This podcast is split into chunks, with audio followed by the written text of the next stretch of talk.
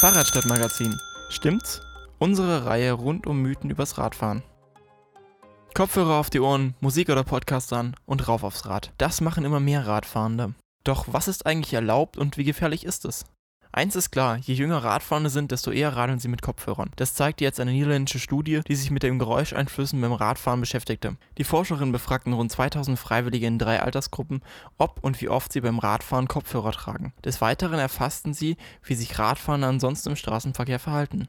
Die Ergebnisse zeigen, dass das Hörvermögen durch Musik hören oder Telefonieren zwar beeinträchtigt wird, aber nicht zu mehr Unfällen führt. Die Forscherinnen vermuten, dass Radfahrende ihr Verhalten automatisch verändern und vorsichtiger fahren, um die fehlenden Verkehrsgeräusche zu kompensieren. Zukünftig müssten Radfahrende auf diese Geräusche zur Orientierung wohl eh verzichten, da E-Autos im Verhältnis leise sind.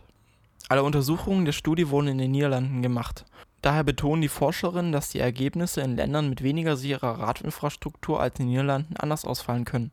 Grundsätzlich ist das Radeln mit Kopfhörern nicht verboten. Zwar verbietet die SDVO die Beeinträchtigung des Gehörs durch Geräte, die ist aber erst gegeben, wenn die eingestellte Lautstärke zu einer starken Hörbeeinträchtigung führt. In der Praxis müssen Radfahrende die Lautstärke daher so einstellen, dass sie noch auf Warnlaute oder die Ansprache eines Polizeibeamten bei einer Kontrolle reagieren können. Unabhängig von der Rechtslage sollten Radfahrende zu ihrer eigenen Sicherheit die Lautstärke aber immer so wählen, dass sie sich selbst noch sicher und uneingeschränkt im Verkehr bewegen können.